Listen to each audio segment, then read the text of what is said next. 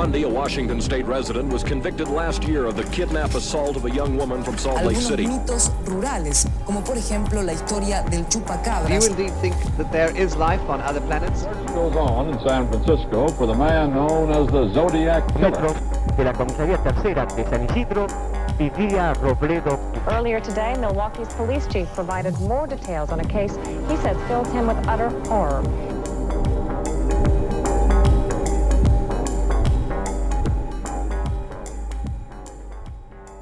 Hola, yo soy Pisandro Y yo soy Cherry. y esto es La, sexta pata. Minisodio. Minisodio. Hoy vamos a hablar, vamos directo al grano, si te parece. Sí, sí, como todos los minisodios. Vamos a hablar de uno de los asesinos más perversos de este... No, mentira. Ok, vamos a hablar de algo light. Vamos a hablar de un jueguito de internet. Ok. de un jueguito de internet. Sí, Ok. en cierto modo. Primero vamos a hablar muy brevemente, porque es un minisodio, sobre los ARG, los ARG, los Alternate Reality Game o juegos de realidad alternativa. Un ARG es un juego interactivo que incorpora elementos del mundo real. Si me apuran mucho, lo puedo simplificar diciendo que es como una búsqueda del tesoro. Ok. No es, pero si me apura mucho lo digo. Son juegos donde hay pistas que o bien refieren al mundo real, como por ejemplo, en tal plaza hay un código que te permite entrar a una página web, o si llamas a tal número y esperas tanto tiempo, te dicen tal cosa, ese tipo de cosas. Muchas veces suelen ser como una campaña de marketing de distintos productos o juegos, por ejemplo, incluso de nada, de computadora o de, o de consolas, videojuegos. O por ejemplo, incluso también easter eggs tipo huevos de Pascua, tipo esas sorpresas que a veces dejan nada, los, los diseñadores en, en las cosas que crean. El Pokémon Go es una ARG. No. Bueno, podría ser. Mm, porque tenés como las pokeparadas que son como cosas del mundo real. Por eso. Podría considerarse. Me parece que no en el sentido estricto porque hay como una... Tipo, no- quise hacer tipo teoría de los RG, pero hay como una teoría de guion, cierto, cierta finalidad del juego y en sí el Pokémon Go no tiene fin, sino que es tipo Claro. darle plata a Niantic todo el tiempo. Ese es el único objetivo. Se me vino a la mente cuando estaba escribiendo esto un ejemplo que era cuando se estaba emitiendo la serie de HBO Westworld. En un tráiler mostraban tipo una escena común y al costado había una caja que tenía un código que ni siquiera era un código, eran como unas barras y alguien dijo, ah, sí, eso es, si lo traducís de forma binaria, no sé qué, te da una URL y, y es algo que a la mayoría de la gente, incluso a mí, se me pasó por, por al lado, ni me dio cuenta. Pero eh, nada, es, te, te voy a mandar una foto de eso porque hay espacio y me parece como una locura. Esta es una foto de un tráiler, hay gente en una playa y en la caja que está abajo a la derecha, al lado de, de HBO, esas líneas negras que hay en la caja, alguien tipo... Esto es un frame que aparece en el tráiler. Alguien lo pausó y dijo, ah, eso parece como una cosa que puede traducirse como una cuenta binaria y te da un- una URL. Ajá. Estas imágenes, nada, van de las que de las que estamos hablando ahora y de las que vamos a estar hablando, eh, van a estar en nuestro Instagram, arroba la sexta pata podcast, y en nuestro Twitter, arroba la sexta pata. Es como una cosa como muy de, de gente fanática. Sí. ¿Y qué era la página? La página era una... es- no voy a entrar a, a, a spoilear, pero era como una página que tenía que ver con el- la serie. Tipo, era como... eh, la serie es sobre un parque de diversiones, Westworld, y la página era como la página corporativa donde te podías entrar y tipo ver como cosas turísticas, que no, no era algo en sí que sumara, pero Un easter egg. un easter egg, sí. Pero bueno, ya establecido más o menos lo que es un ARG, un ARG, vamos a hablar de uno en particular y de una búsqueda que duró 14 años. Perplexity fue un ARG que estuvo vigente desde abril de 2005. Te voy a mandar ¿Cómo es el nombre? Perplexity. Perplex City. Exacto, como Ok. Perplexity, pero Perplex City. Tipo la ciudad perpleja. Ajá. No, ni siquiera, la ciudad perplex. Te voy a mandar el logo. La premisa era la siguiente. Había una ciudad en otra realidad, en otra dimensión, en otro planeta, eso no lo terminé de entender, donde lo que todo el mundo, donde lo que hacía todo el mundo para divertirse eran resolver acertijos y rompecabezas y donde las celebridades eran científicos y filósofos. este, esta cosa medio nerd. En esa Las celebridades eran... esa cosa de, ay, los famosos, no sé qué, Totalmente, totalmente. en la ciudad había un artefacto que era el cubo Rekeida, que tenía poderes y que podía ser potencialmente usado como un arma. Este cubo fue robado de la academia de Perplex City y escondido en alguna parte de la Tierra. Como los habitantes de Perplex City no podían viajar a nuestro planeta, nos pidieron ayuda a nosotros para recuperar el cubo, ofreciéndose a darnos pistas a medida que avanzaba su investigación. Este ARG fue la creación de Mind Candy, una compañía londinense, y ofrecía como premio a quien encontrara el cubo la suma de 100.000 libras, o sea, unos 130.000 dólares de ese momento, que serían unos 145.000 dólares actuales. Ajá. Aparte de estas pistas que se daban gratuitamente, es decir, no había que pagar para jugar, Mind Candy vendía sobres con cartas, como si fueran por ejemplo las cartas de Pokémon, pero que contenían enigmas, ilusiones ópticas, mensajes cifrados. La persona que los resolvía subía la respuesta a la página de Perplex City y avanzaba en un ranking. Había un total de 256 cartas y por lo que puedo entender como que no sé, como que la gente no se spoileaba los resultados. Ok. Tipo, en una cosa también 2005. Por ahí ahora es medio Sí. nada, poco realizable. Eh, una de estas pistas desbloqueaba más información. No, no me queda claro si esa información que se desbloqueaba era solo la- para la persona que había resuelto la carta o si se liberaba para todas las personas que participaban. Y tampoco sé si había un premio por tipo haber sido la persona que más había resuelto tipo cartas. Te voy a mostrar una de las cartas que es la número 170 para que te des una idea de los jueguitos mentales que juega esta gente. Los jueguitos mentales. Ok. La primera pista, eh, claramente no voy a, no voy a pensar que, que la resuelvas, porque primero, no. es un minisodio. Si fuera un capítulo, por ahí sí, sí eh, haría alguna de estas boludeces. Pero la primera pista es que las banderas están de costado, Sí. así que se puede empezar por girar la carta. Después se pueden reemplazar las banderas con los nombres de los países. Y tomando la inicial de cada una de las letras de los países, queda como escrito en filas la frase en inglés, la bandera de qué país es toda de color verde. ¿La bandera de qué país es toda? ¿Cómo? ¿Eso es lo que dice la frase? Eso es lo que dice la frase. Si querés, te lo puedo mandar. Ahí te mandé una, una imagen que, que compilé con el resultado. Del lado izquierdo están la lista de los países y al lado simplificado están solamente las letras. Claro. Sí. Sí, sí, sí, sí, sí. Bueno, la respuesta es Libia, porque es la bandera que es toda verde. La página, en la página llegó a haber más de 45.000 personas registradas, dependiendo de donde veas, por ahí dicen 45.000 y pico, 50.000, pero también leí 50.000 en como artículos de, de noticias que era como por ahí querían redondear para un número lindo. Pero eh, el juego generó cosas como, por ejemplo, que los jugadores escribieron un libro y se lo atribuyeron a uno de los personajes. Tipo, dijeron, bueno, este personaje de Perplex City escribió este libro para que ese personaje se convirtiera en un autor publicado y así pudiera avanzar la historia. Tipo, como que una de las cosas del personaje decía, ay, yo me gustaría ser un autor publicado.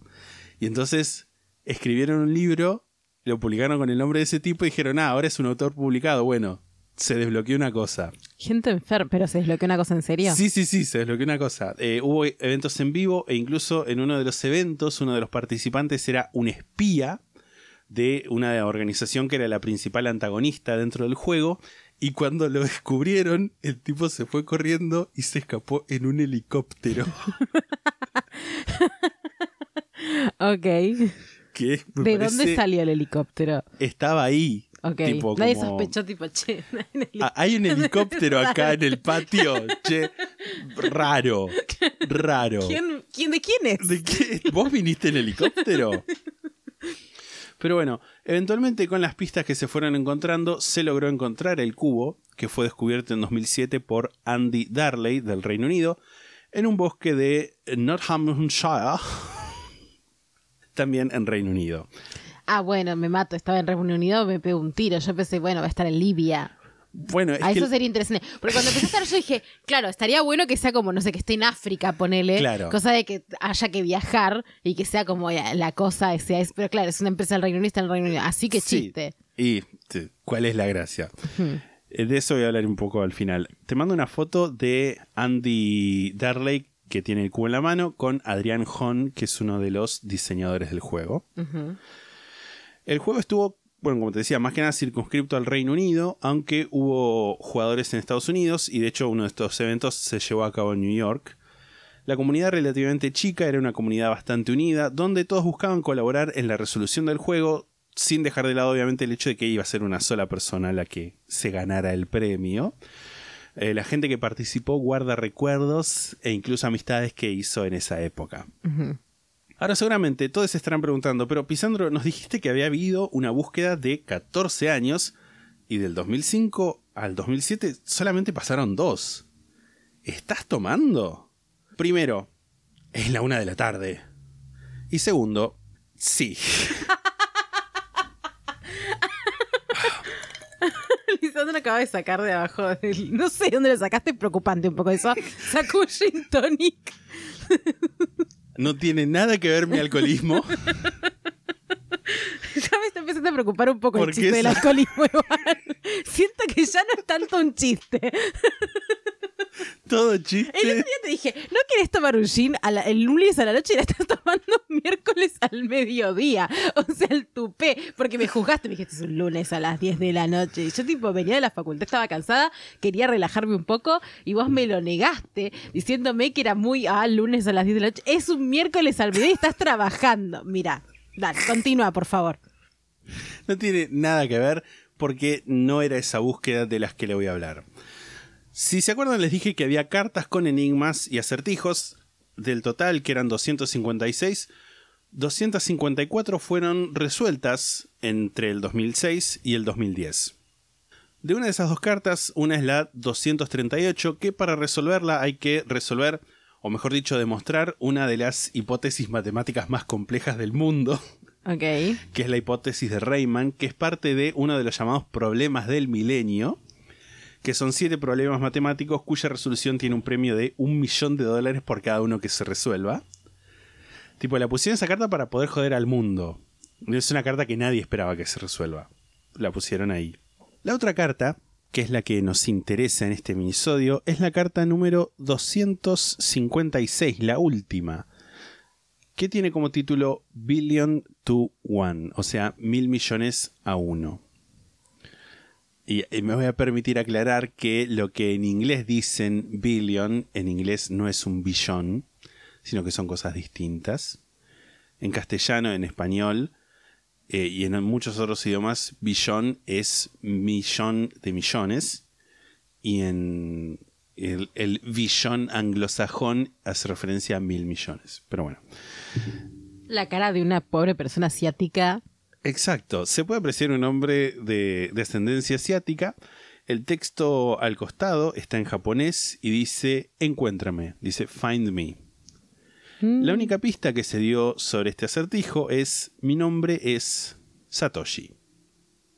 Como el de Bitcoin. Claro.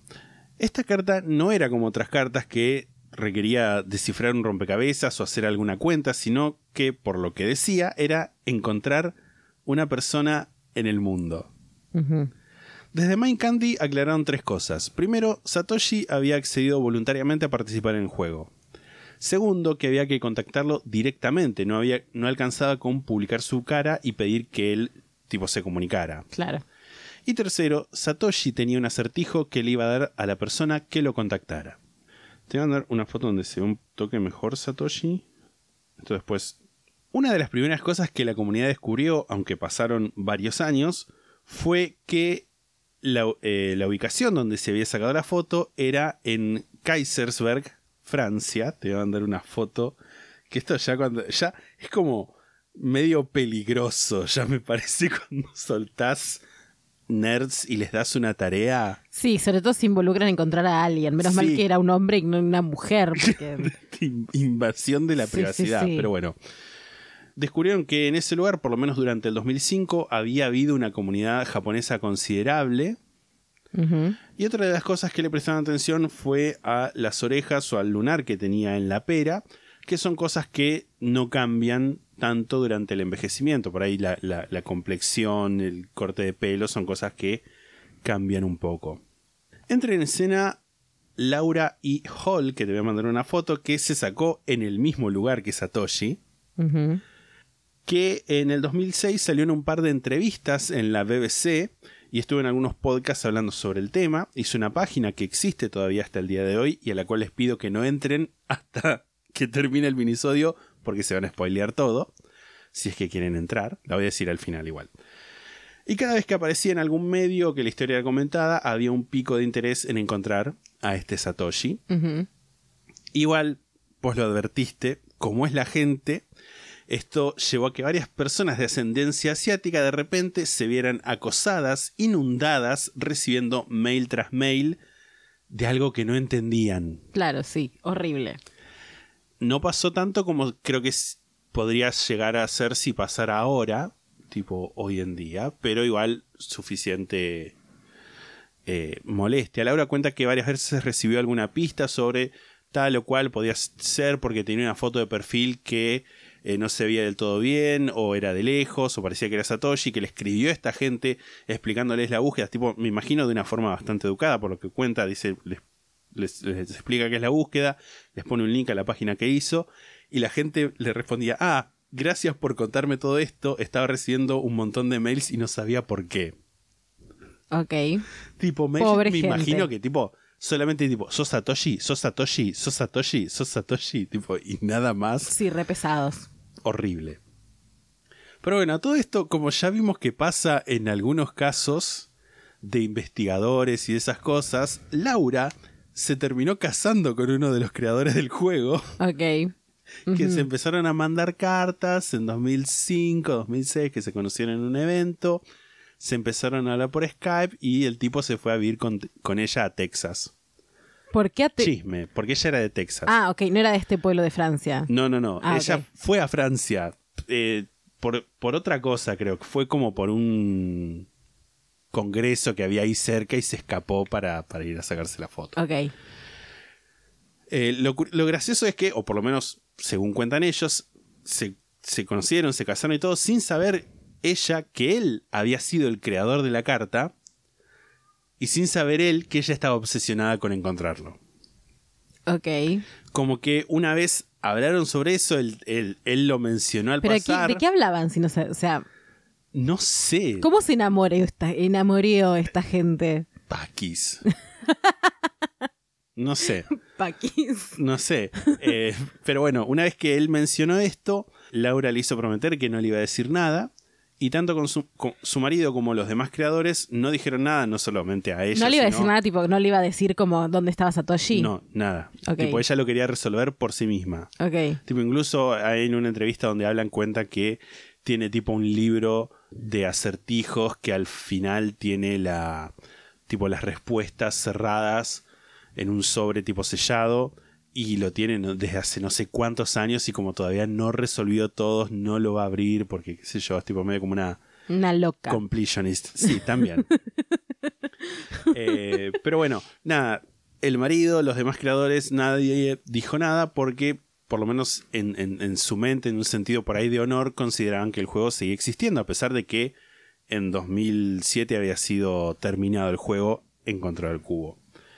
Algo que, bueno, definitivamente como también lo dijiste, no ayudó a esta búsqueda fue que el creador o los creadores o los creadores de Bitcoin usaran el seudónimo Satoshi Nakamoto, con lo que las búsquedas de Google de quién es Satoshi se vieron afectadas significativamente por esta, esta otra incógnita. A principios del año 2020 hubo un nuevo interés en encontrarlo, impulsado por algunos videos en YouTube. Una de las teorías principales era que Satoshi en realidad no existía, que era una imagen generada por alguna inteligencia artificial o simplemente un collage hecho por los creadores del juego, Después de todo, ya había una carta, que era la hipótesis de Rayman, la 238, que no tenía solución, así porque ¿por qué no podría ser que hubiera otra carta que hicieron para cagarnos la vida? Total. En diciembre de 2020 entra en la búsqueda Tom May Sager, que es un alemán, que te voy a mandar una foto acá de Mm, una debe entrevista que le hicieron. Un rubio color- con la cara colorada que no da más. Ya me lo estoy imaginando. Tal cual. Efectivamente. Em, esas, esas tipo como pelotitas que hay en, en- Es un efecto que le pusieron en la entrevista, no sé por qué. O sea, las pelotitas que hay como en la pantalla, ¿no? Sí, que caían como si fueran nieve, no sé. Bueno, eh, Pinto. Pinto. Alemán, estudiante de diseño que trabajaba con inteligencia artificial y al principio de la pandemia encontró uno de los videos que hablaba sobre esto y se interesó por la búsqueda. Encontró el subreddit que se había vuelto a abrir sobre esto y vio las teorías que tenían que ver con inteligencia artificial.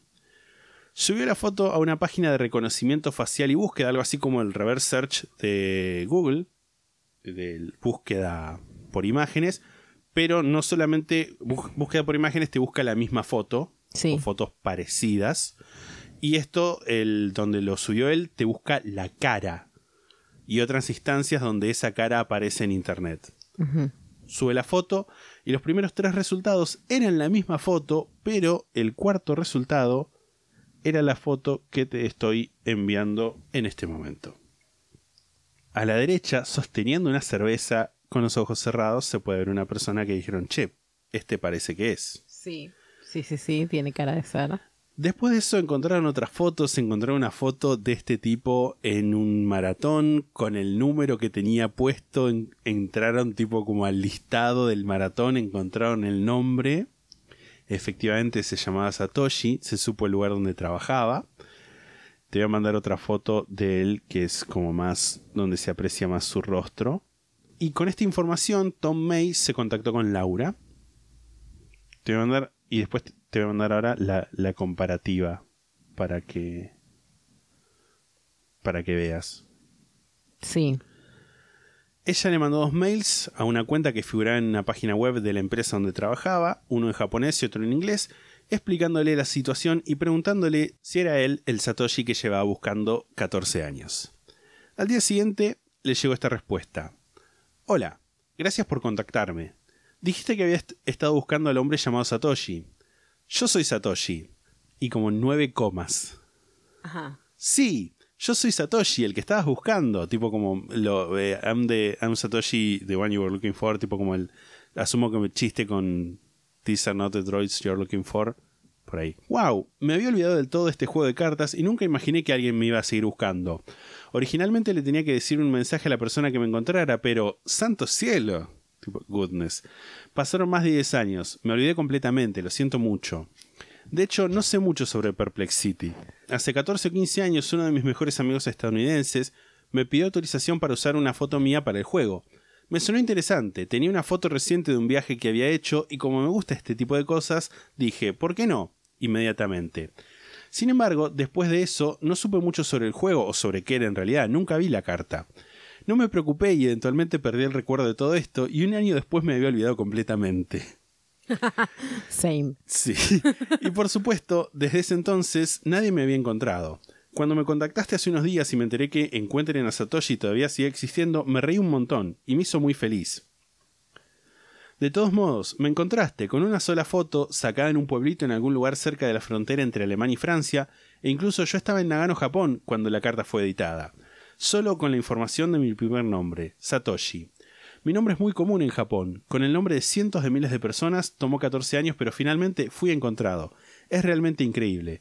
Felicitaciones por resolver el acertijo 256. Que tu 2021 sea un año maravilloso. Feliz año nuevo, Satoshi. Un ángel. Un ángel, un ángel, re Muy wholesome. wholesome, boludo, Muy mal. wholesome, totalmente. Eh, incluso eh, lo que contaba cuando decía que eh, se enteró que encuentran a Satoshi todavía sigue existiendo, como que después de que lo contactaron la primera vez, entró tipo a ver los raids y todas esas cosas y como que pudo ver que lo que se estaba diciendo era como, bueno, nada, tipo, no lo, no lo, es, esta, es muy probable que sea esta persona, no lo bombardeen, no lo acosen, nada. Solamente lo único que tenemos, lo único que nos tiene que decir es que sí, si es él o no, y ya está. Y como que vio como que todos se estaban divirtiendo y como que era una comunidad no tóxica y que eso le Ah. pareció lindo.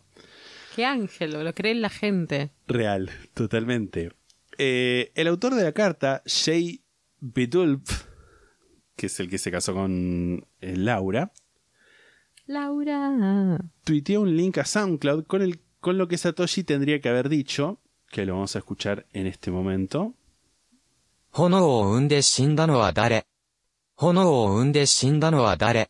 Que es una frase en japonés que significa algo así como ¿Quién murió dando a luz a llamas? Llamas en el sentido que fuego, no el camelio andino. Eh, El camélido andino. ¡Uh, la, la! es, es eso. Sí, sí, sí. La respuesta que fue descubierta ese mismo día es Izanami, que es una deidad de la mitología japonesa, la diosa de la creación.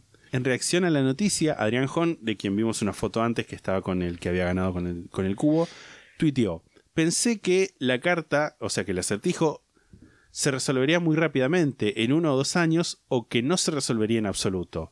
Que se haya resuelto después de 14 años es muy especial. Perplexity no fue un éxito comercial, solamente se jugó en, en Reino Unido, un poco en Estados Unidos. La secuela Perplexity Stories fue cancelada en el 2007, pero esa es una, una la búsqueda que llevó 14 años y, y gente que no se quiso rendir en encontrar a una persona en el culo del mundo. Sí, hay algo muy bello. Una historia de. De superación. Diría superación, no, de valentía tampoco. Creo que es no agarrar la. Es eso, es no agarrar la pala. Por eso me llega tanto. Sí, sí, sí, totalmente. Incluso Laura comentaba en un momento que al principio era como todo el tiempo, sí, Satoshi, Satoshi, decía, después, bueno, empecé a trabajar y tuve otras preocupaciones y no le daba tanta bola, pero cada tanto sí. Y, y nada, me parece re loco que se haya casado con uno de los tipos. Sí, me encanta. Es como, como en Tamanjud. Que estaba pensando lo mismo. Sí, sí, sí. Estaba pensando lo mismo. En- no me acuerdo cómo se llama esa, esa bella Esa mujer. bella mujer. Tenemos que subir el cabello. Tenemos, tenemos, me suena como a manada. Tengo que subir el, el posteo que nos borró Instagram. Lo voy a subir. Qué, qué hortivas. Sí, qué no, no lo supero. Voy a decir mis fuentes para este capítulo. The Unsolved Mystery of Perplexity es un video, el misterio sin resolver de Perplexity de Austin McConnell. Can You Find This Man? y How We Solve a 14-Year-Old Mystery son dos videos. Uno es ¿Puedes encontrar a este hombre? y cómo resolvimos este misterio de 14 años. Los dos de Inside a Mind. La página de Laura que es findsatoshi.com. El artículo de Perplexity en Wikipedia. El artículo de la BBC 100,000 pounds prize for Digital Hunter, o sea, un premio de 100.000 libras por una cacería digital. La página de, Andy Darley, donde habla, donde habla sobre el cubo, que es eh, andthenhesaid.com. Habla mucho sobre las pistas, qué sé yo. No, no me iba a poner a hablar sobre eso. Ajá. El artículo Satoshi Found Perplexity Just Got a Little Less Perplexing, o sea, Satoshi encontrado, la ciudad perplex se convirtió en un poco menos perpleja de ar- arg.net y un artículo muy completo de Wired que se titula A Mystery Cube, A Secret Identity and a Puzzle Solved After 15 Years, o sea, un cubo misterioso, una identidad secreta y un rompecabezas, un acertijo resuelto después de 15 años. Esas son mis fuentes para, para este capítulo. Es como re lindo. Es re lindo. Es re lindo. Volví a creer en la humanidad, en la unión de los pueblos. Eh, somos todos uno. Me estoy dando cuenta Somos- de eso. A desalambrar. We are the world. We are the children. We are the world. Basta. Na, na, na, Nos van a cancelar este minisodio. Nos lo van a. Nos lo van a. a- no, iba a decir desmonetizar, pero no. Ay, Spotify no nos va a pagar por este episodio. Ay, qué Ay, sorpresa. Bueno, esa, esa es una historia linda que incluso cuando yo me lo anoté para, para hacer el minisodio todavía no había sido resuelto y, y se resolvió Me encanta. en, Amo. mientras estaba en el, en el en la alacena esperando ser contada esta historia. Eso es todo por este minisodio. Lindo, después de tanto horror. Sí, la verdad. A nosotros nos pueden seguir en Instagram, arroba la sexta pata podcast, twitter.com para la sexta pata, youtube.com para la sexta pata, facebook.com para la sex- sexta pata, twitch.tv barra la sexta pata y en la sextapata.com tienen una invitación para entrar a nuestro servidor de Discord. Si quieren darnos su dinero en forma de suscribirse al Club La Sexta Pata, lo pueden hacer también en lasextapata.com, hay links para eso. O si quieren hacernos una donación única en pesos o en dólares, en lasextapata.com también hay links. Y si tienen Amazon Prime, se pueden suscribir en nuestro canal de Twitch, twitch.tv la sexta pata, como bien dijo mi coequiper Pisandro, y entrar al chat y aunque no estemos conectados, pueden poner un signo de admiración de cierre, la palabra prime, prime, y un bot les va a explicar cómo vincular la cuenta. Es gratis para ustedes, pero nos dan un poquito de dólares que nunca nos vienen mal. Dinero.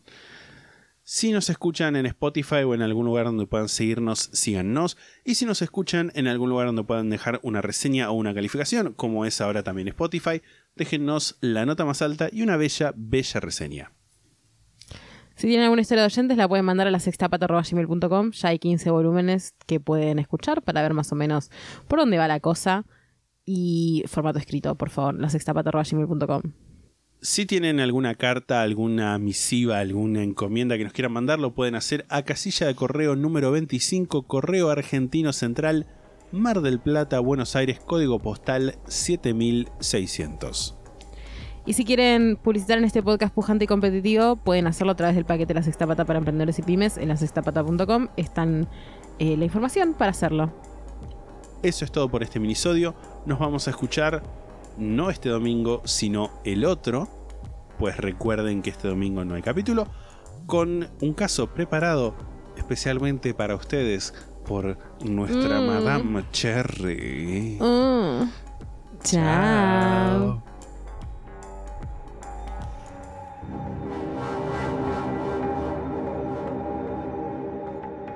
La sexta pata se graba en la ciudad de Mar del Plata.